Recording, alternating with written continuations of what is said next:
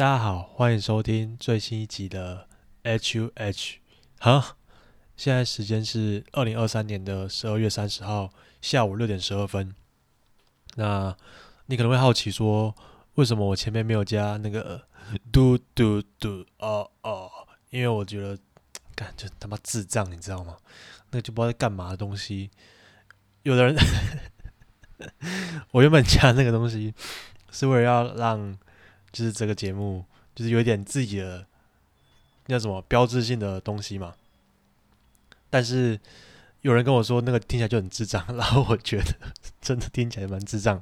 但是也有人说就很有自己的特色，所以我不知道，就是你们看怎么样？就你们觉得要不要留下来那个嘟嘟嘟哦？你们再跟我说。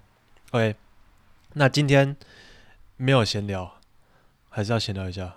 今天他妈的学校大停电，然后。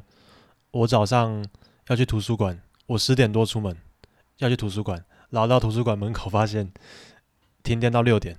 谁会在哪个学校会在期末考前停电的？看我是我是真的想不明白。啊，就小抱怨这件事情。然后今天我们的主题是国中生割颈案，我会聊聊我对国中生割颈案的看法。我原本是没有想要讲这个的，但我看到。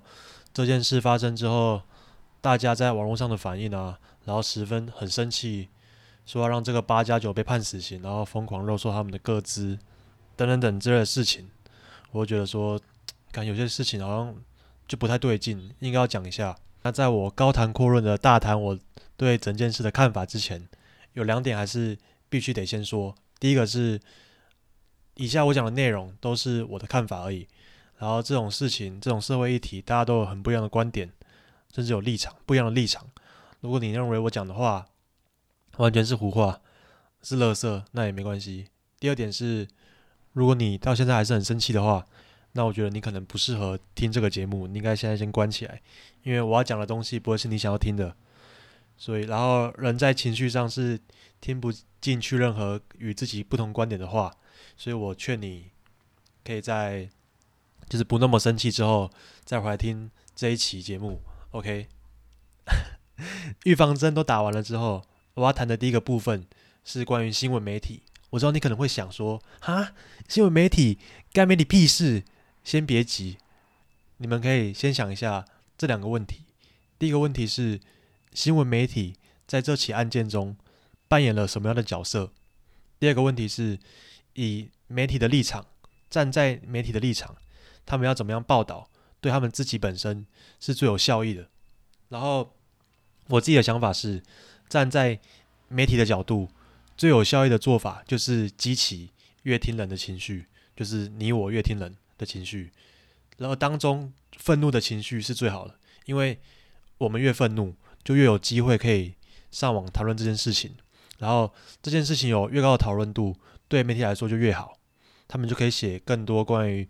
这件事情的报道，然后每一篇都会有人看。我在这边推荐你们去看一篇报道，来自早安乐活这个媒体，他们在十二月二十八号写的，标题叫做《新北国中生遭割颈不治事件整理》，律师曝涉案同学下场，父母惨赔，但刑责会这样。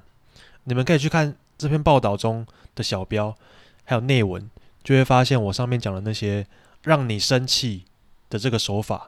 有多么多么的明显。内文中有段是，我直接引用原文哦。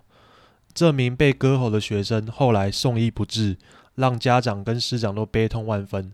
曾教过阳性男同学的老师也在脸书发文，但基于现行法律对未成年犯罪者的权益保障，该名老师也忍不住直言，很想要大吼说：“这个世界究竟怎么了？”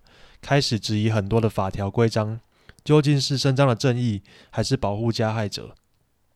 然后接着下一段马上接，但事实上，碍于他只有十五岁，仍属于少年事件处理法的管辖范围内，所以可能会从轻而判。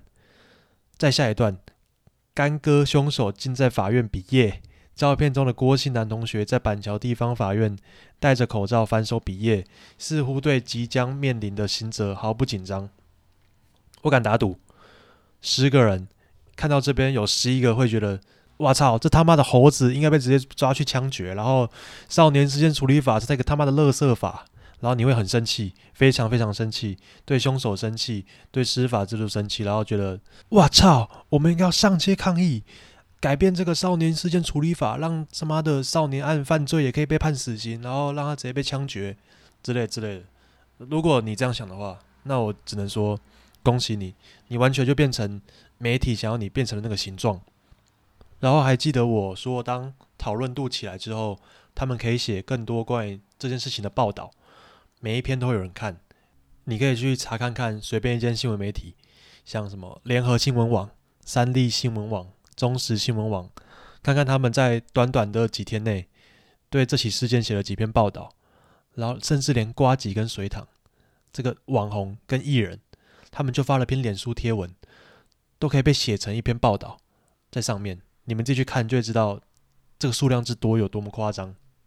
我之所以第一部分要讲新闻媒体，是因为大部分人对这起割喉案的认识都是来自新闻媒体，然后媒体刻意要引起大家愤怒的情绪。我知道这个事情原本就已经让让人很愤怒了。就假如说原本看完这个事情，可能有五个人会很生气，但在媒体的渲染之下，可能会有五十个人都很生气。那这是为了什么？我觉得是为了流量。媒体为了更高的流量，描述整起案件的时候，特意用某种方式让你看了更生气。像我前面讲到的那个早安乐活的报道，他先讲老师对法律的不满，然后再马上接到法律。很有可能对这个干哥指判轻刑，然后再接到干哥在法院毕业，他就让你觉得说干哥这个社会败类还毕业，但他在少年事件处理法的情况下，他却又很有可能被判轻刑，你当然会很生气嘛。并不是要说媒体会为了流量而说谎，但他们会用某一种方式来引导你的情绪，同时他们也可能会省略一些事情，让你在阅读起来之后。理解的事跟真实发生的事情可能会不一样。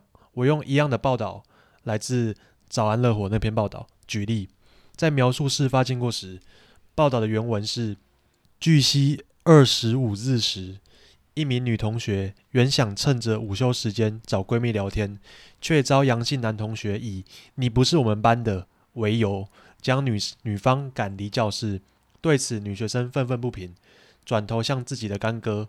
郭姓男同学告状，为替干妹出一口气，郭生便持弹簧刀猛刺杨姓男同学多刀，包括颈动脉、左胸六刀与右下背近肾脏处四刀。这段我看完的理解是，干哥在听到干妹告状后，为了帮他出气，就去找杨同学，然后捅他好几刀致死。我猜所有人，如果你对这个事件不了解的话，你在看到这篇报道的时候。你所理解的事发经过也会是这个样子，但真实的情况是在干哥动手刺人之前，他们有一段桥的这个阶段，就是讲事情嘛。然后这个阶段是过程中爆发口角之后，干哥才动手。你可能会想说，啊，猜哪？他反正不是捅了好几刀吗？这点我同意。因果中的果就是干哥捅人的这个部分。是一样的，在这两个情况内，但我认为司法系统中会更看重因，也就是动机的部分，尤其在青少年的案件中，这个我在之后会讲到。第一个状况是，你只是因为要帮干妹出气就捅人，那就是一个很单纯的 psychopath 的行径，就有点像想捅人就捅人的感觉。第二个情况是，你在对话中被激怒，然后你很生气，所以你捅人。你们想一下。这两个情况，哪一个更有教化的可能？跟哪一个会被判比较轻的刑责？一个是就是单纯为了想捅人而捅人，一个是在生气的情况下所做出的反应。我并不是要说他被激怒然后就捅人就没关系。我要传达的重点是，干哥可能是第二种因为起口角被激怒而动手，但大众在看这篇报道的时候，他们会认为他是第一种情况。这个动机上的认知落差，在判决出来之后，如果刑期比大众意料中的还要低，而这个很可能会发生，那所有人就只会更生气，然后认为司法体系没救了，少年事件处理法是个垃圾，超级他妈的垃圾法，法官没救了，都是垃圾。这刚好可以带到第二部分，也就是我要讲的关于法律的部分。那在说关于法律相关的部分之前，我要先说我对法律的了解只有七学分的程度，而且都跟刑法还有少年事件处理法无关。我说的都是一些民法之类的东西，所以可能会有一些或是很大一部分是讲错的。那这麻烦法律人多多包涵。那回到事件的本身，我在查了少年事件处理法的第一条之后。第一条写的是为保障少年健全之自我成长，调整其成长环境，并矫治其性格，特制定本法。所以重点是少年事件处理法本就不在严惩，而在教育矫治。所以我认为刑期会有落差是一定的，因为大家都很期望法官会判给这个干哥很重的刑责。但是，但少年事件处理法的利益，我说的利益是。立法的立，然后意识的意的利益，就不是在惩罚犯人，而是在希望能够呃调整他们的成长环境，让他们变成一个感化成一个更好的人。我知道你想要说什么，这猴子根本就没有悔改之心，还在法院里比业，就应该给他死，因为他根本没办法教化。少年事件处理法就是一个烂法，我要上街抗议，给他死，给他死嘛。但少年事件处理法是不是烂法？我没有答案。你拿它来处理这个案件，它或许不是那么好的法。但其他的未成年犯案呢？你有看过多少的未成年犯罪的判决书？如果他们如果这个法律拿来处理其他的未成年犯罪都很适用的话，那它真的是个烂法吗？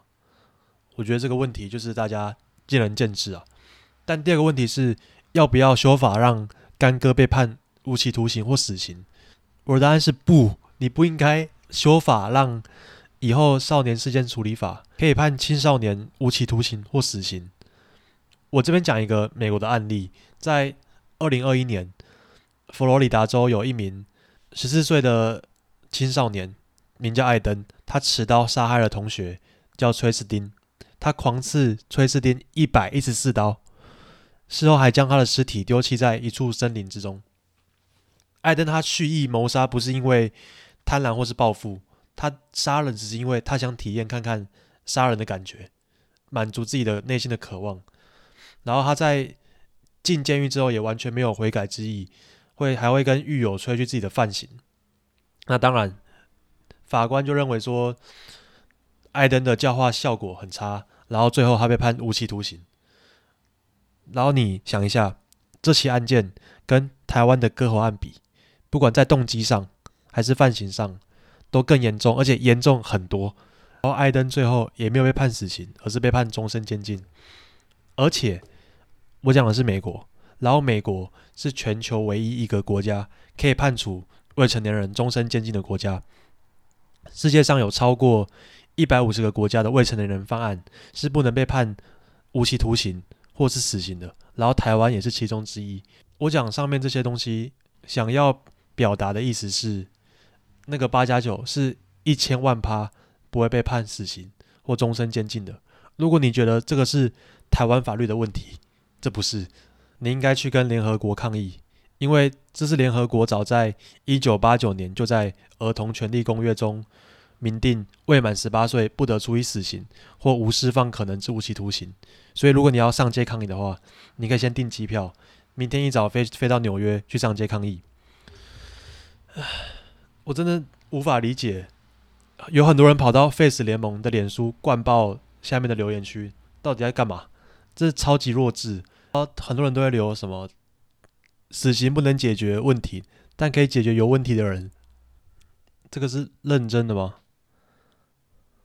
我真的觉得大家在网络上发表言论之前，先多做一点点功课就好，就多花个半小时查一下法律这类的东西。多花半小时，你就会发现，你看这些事情的角度可能会不不太一样。不要再被媒体就是只看媒体的报道，然后就满腔怒火，想要攻击人，想要攻击谁，攻击干哥啊，或者什么攻击 face 联盟，然后把所有人的个资全部翻出来，然后抛到网络上，这样真的 不太好了，不太好。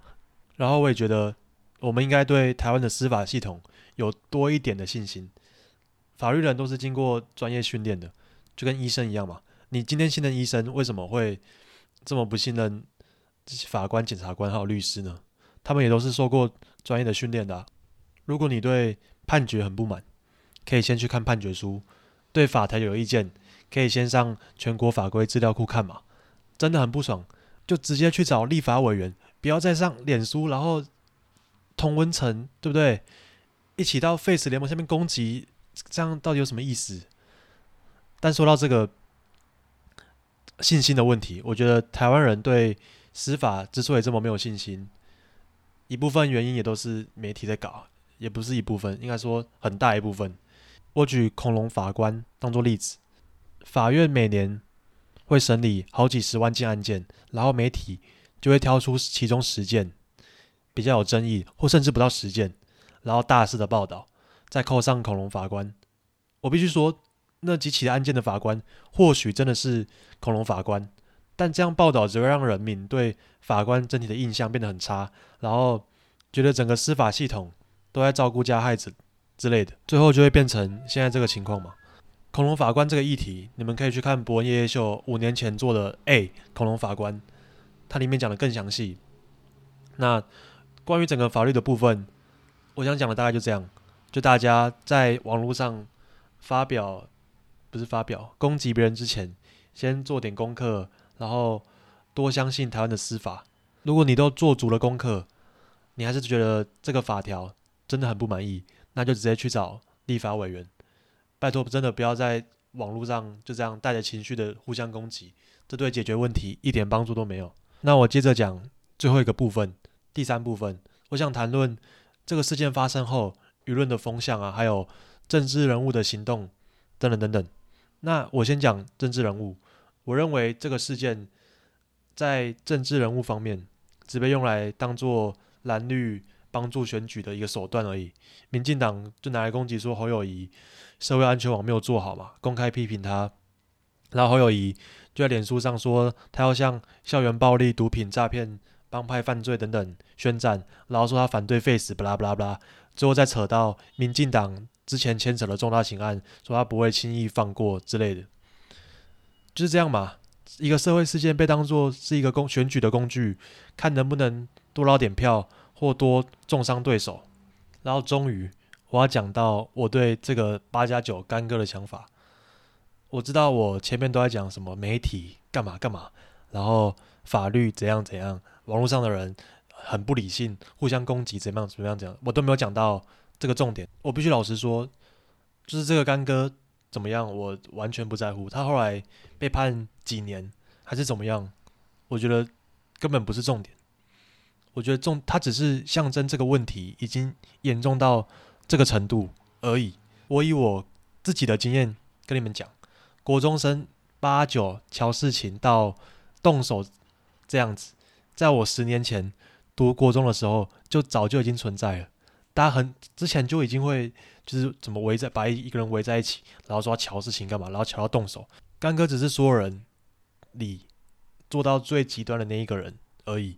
我不知道说他带弹簧刀到学校，然后蓄意捅人，然后都捅在要害上，这件事情是对的。我也觉得，呃，我也对这个杨同学英年早逝很遗憾。我要说的重点是，对啊，我我用一个比喻的说法了，你们有没有听过？如果你在家看到一只大蟑螂，那代表你家里暗处还有一百只蟑螂。这个干哥就是那一只被你看到的大蟑螂。但它并不是重点，重点是它背后的那一百只蟑螂在角落里面没有被发现。那一百只象征的是这个社会问题。我希望我的比喻可以让你们明白我要传达的概念。然后我们应该解决的是那一百只，而不是专注在怎么把这一只看到的给杀了。再讲回法律，法律的目的也是要解决问题，而不是解决这个人。我知道讲到这里，一定还是有人听不进去，而且。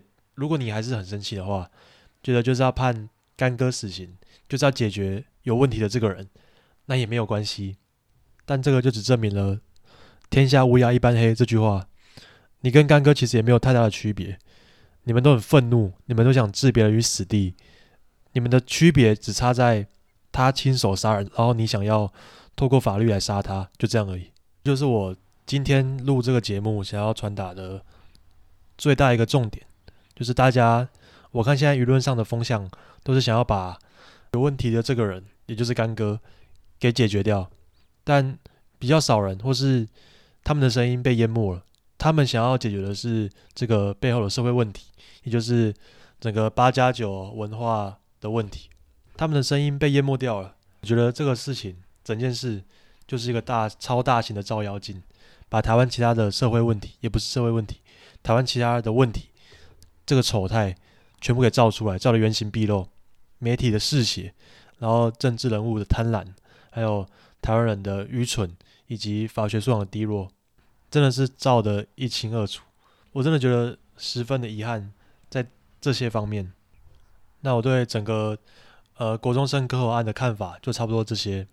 总结重点的话，应该就是呃希望大家可以多读点书，多做一点功课，然后不要轻易被媒体牵着鼻子走，然后相信司法，相信检察官，相信法官会给杨同学一个公道，然后我们其他人。我的我的意思是，社会大众可以专注在其他更该解决的议题上面。OK，这期节目就录到这边，这应该是我录到现在讲过最认真的一集。我还把这个稿打的比较详细一点，要不然之前录前三集都是打一些关键字，然后其他即兴。那像我前面最开始讲的，我上面讲的都只是我的自己的看法。如果你的看法，跟我的很不一样，那你是对的，OK。这边祝大家新年快乐，然后我们明年再见，拜拜。